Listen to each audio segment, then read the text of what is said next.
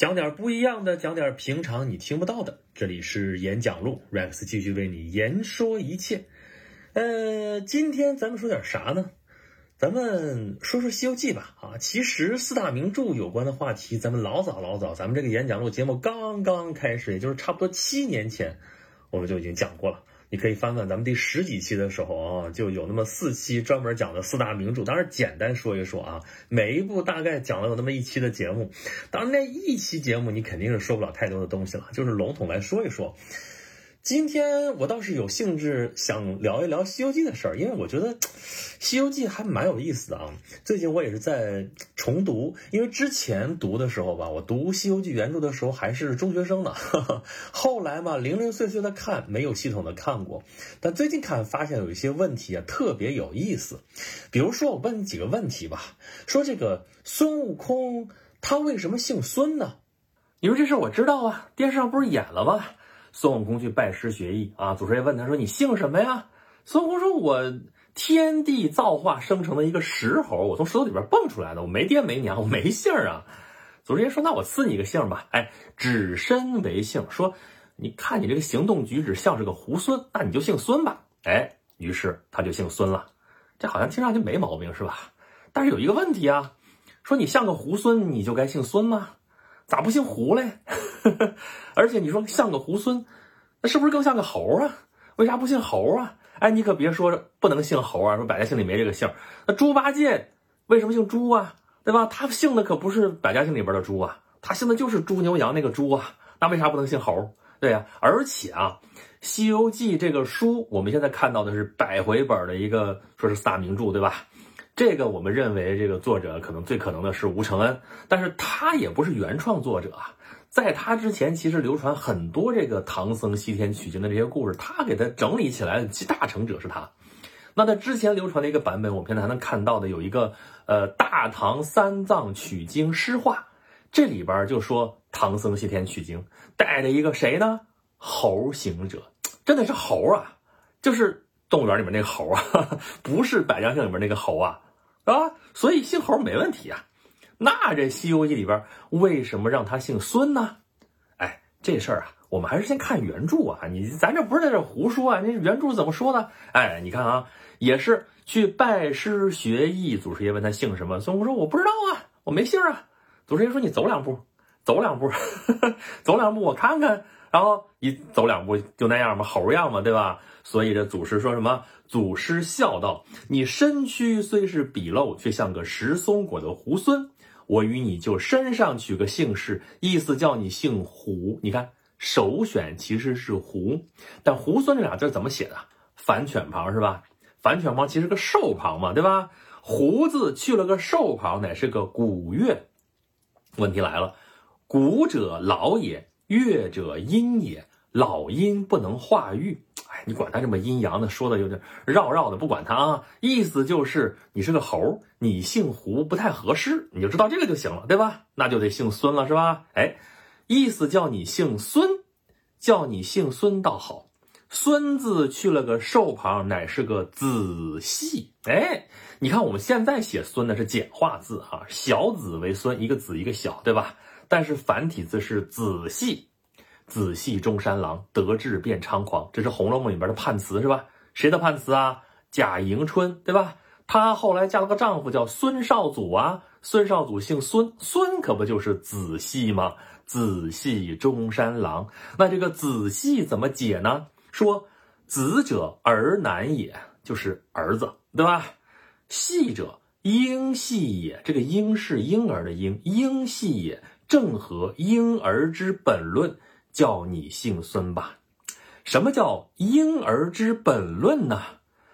庄子有句话叫做“彼且为婴儿，亦与之为婴儿”。什么意思呢？就说婴儿是什么呀？赤子之心呐，天真呐。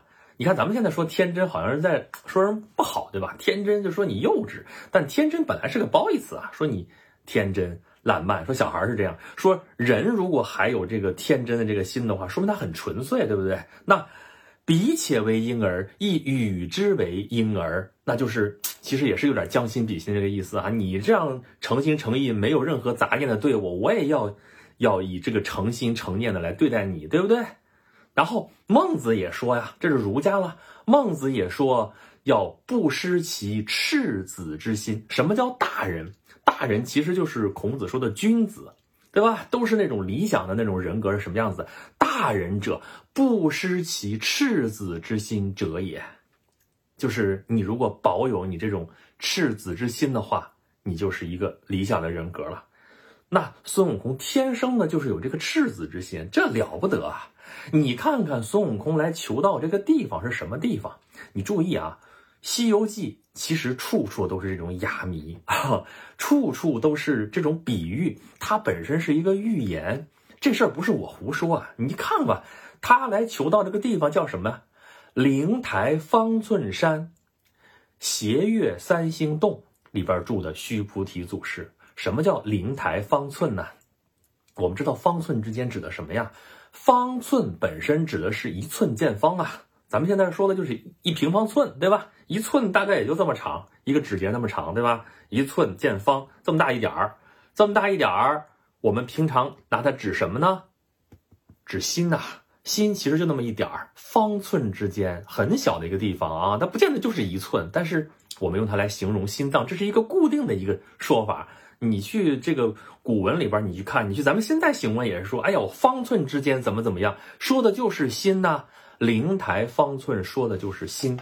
那斜月三星洞，斜月三星是什么？哎，一个钩。你看我们现在叫卧钩，对吧？实际上你是它是个斜的，对吧？斜像一个新月一样，斜月点三个点，三星，斜月三星，这就是个心字呀。斜月三星洞就是个心，也有人说这个灵台方寸，这个灵上面这个部分和那个寸嘛，底下这个寸加在一块就是个寻呢，寻找的寻。那灵台方寸山，斜月三星洞就是寻心。但其实你看吧，这个《西游记》里边也有各种注解、各种注释，就说灵台方寸，还有这个斜月三星，指的就是心呐。还有孙悟空，他叫什么呢？你要看过原著，你就知道后边提到孙悟空的时候，经常是不说孙悟空本身，要不就说行者，要不就说金工。金工那套东西咱们回头再说。那还有一个称呼是什么？心猿。心猿意马，这是经常在一块儿的。那心猿是孙悟空，意马是谁？白龙马就是意马呀，对吧？心猿意马，这一般指的是我们在这儿坐着，但是心里边，哎呀，这这个像一个猿猴似的在这挠心猿，马呢？奔腾，策马奔腾，是不是？其实《西游记》这个书，有人就认为它是讲修仙修道的一个书。嗯，这是一种说法，而且里边你可以去看他到底说的对还是不对，合适不合适。但是你看吧，这个名字命名不是瞎命名的啊，这就是心。然后孙悟空就是心猿，他就是有这样一个优势，就是他是天地化生的这么一个天真的这么一个。不能叫人了，是吧？但是你说不是人是什么？万物之灵长，他已经有了这样一个灵性了，对不对？所以这儿就是心，他有这个心呐。那他这个心就是赤子之心，那他有这个心，所以他姓孙。所以你就看这里边这些讲究啊，都很有意思。《西游记》整个就是一本寓言啊。啊，当然你可以说我这就是一家之言，可是我这并没有瞎说，并没有到处去演绎它，这就只是从原著里边看到的，就是有这么多的讲究。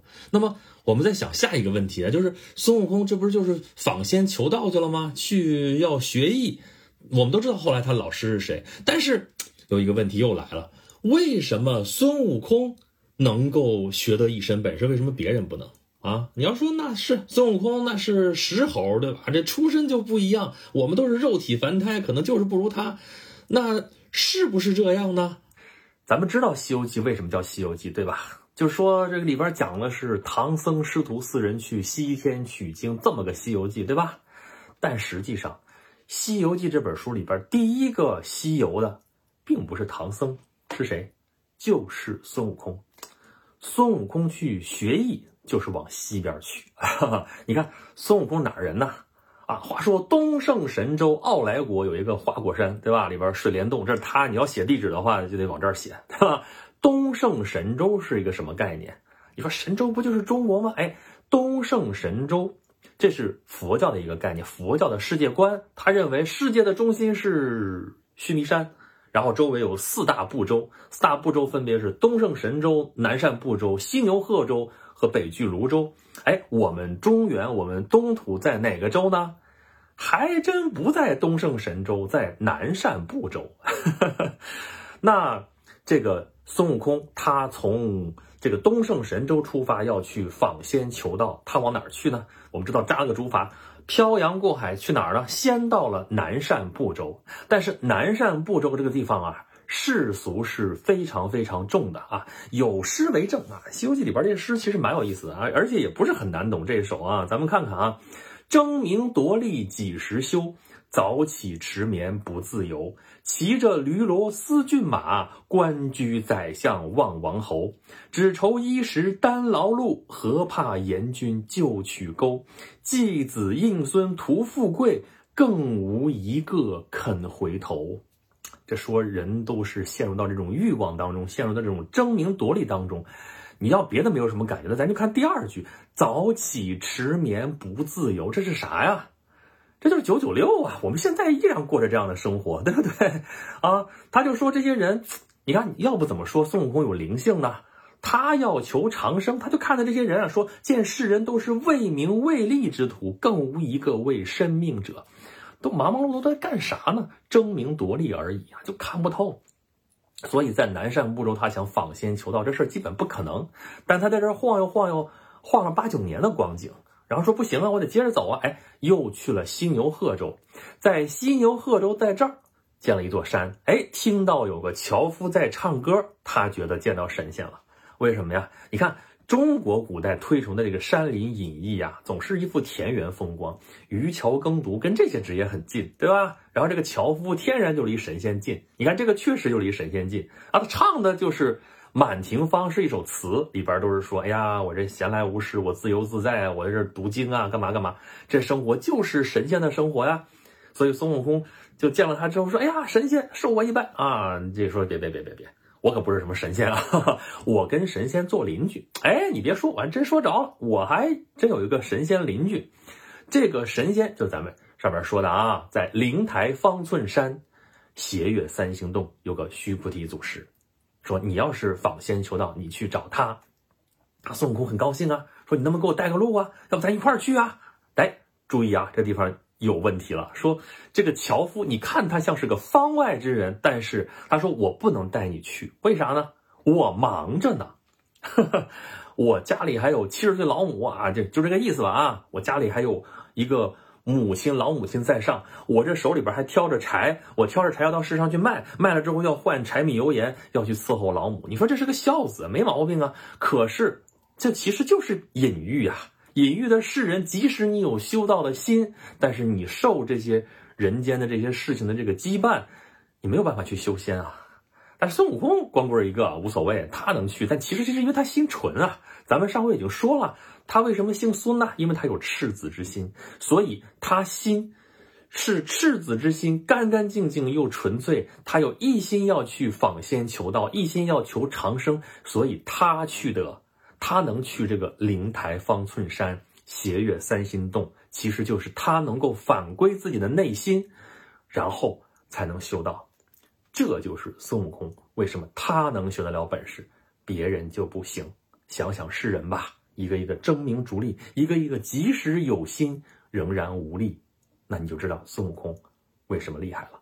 这是他的《西游记》，我们访仙求道，所谓何来？按孙悟空来说是求长生啊，那对我们每个人来说的话，孙悟空就是我们的心啊。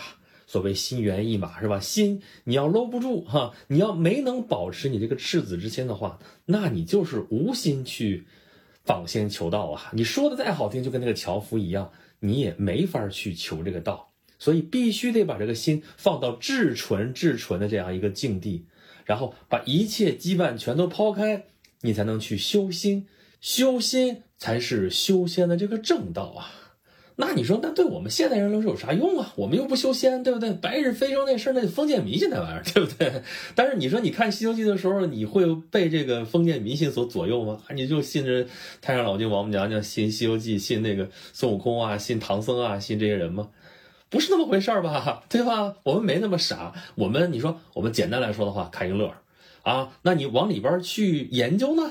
这事儿吧，有些人会说，你就是往西天取经，你要苦苦追寻，然后你历尽千辛万苦，最后终于得成大道啊。这是一种说法。那么归根结底是要修啥呢？修的就是你这颗心啊，对不对？对我们来说有有修身养性吧，对我们来说有磨练性情吧，对吧？这些东西跟封建迷就没有关系了，跟我们这个思想有关，跟我们要做的事情有关，跟我们对这个世界的看法有关。那从这个意义上来说的话，我们去看《西游记》还是更有用处的哈。那我们打小就看，对吧？我们看的那个电视剧《那西游记》，你说那是《西游记》吗？那是。那是《西游记》的一方面，就跟那个盲人摸象一样啊，摸出来那是象牙，可能是吧；摸出来那是那个柱子，那可能是腿。但是你说，那我们是不是还有别的方面可以看到啊？历朝历代有评点《西游记》的这些注释啊，这些说法，他们有没有道理呢？有人说它是金丹大道，对吧？还有炼内丹的这些东西，其实你看看吧，里边还真有这个因素。你看咱们今天说了这么多了。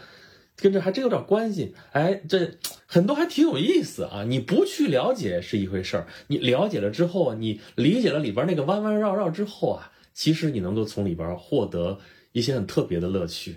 所以这个《西游记》还真的值得好好去读。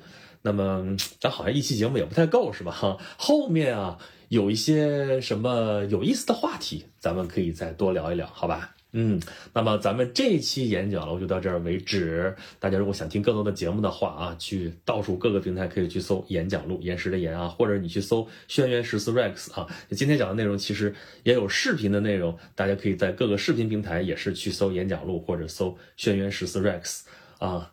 那我们今天就到这儿吧，下次再有兴趣的话题咱们接着说，拜拜。